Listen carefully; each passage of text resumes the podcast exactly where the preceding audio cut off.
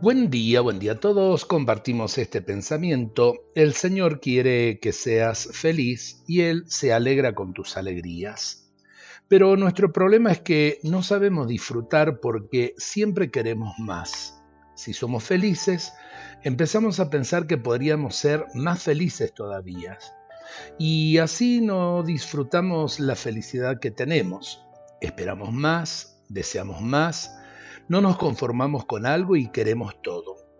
Pero el deseo de una felicidad perfecta nos arruina permanentemente las cuotas de placer que nos regala cada día, esos pequeños placeres y esas simples alegrías que cada día son reales y bastarían para que vivamos agradecidos.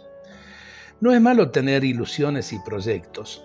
Esto también nos ayuda a sentirnos vivos y nos lleva a sacar lo mejor de nosotros mismos pero no pretendas encontrar en esta tierra un gozo perfecto que no es para este mundo. Una clave de la felicidad es aprender a gozar lo que la vida nos regala como si fuera lo único que existe y aceptar que esa es nuestra parte de felicidad mientras dure. Creo que vale la pena por ahí descubrir en las pequeñas cosas de cada día los motivos de alegría, empezando por nuestra propia familia, por nuestros amigos, por aquellos que hacen posible nuestra vida y por aquellos que nos regalan ese cariño, esa ternura que todos necesitamos para continuar el camino de la vida.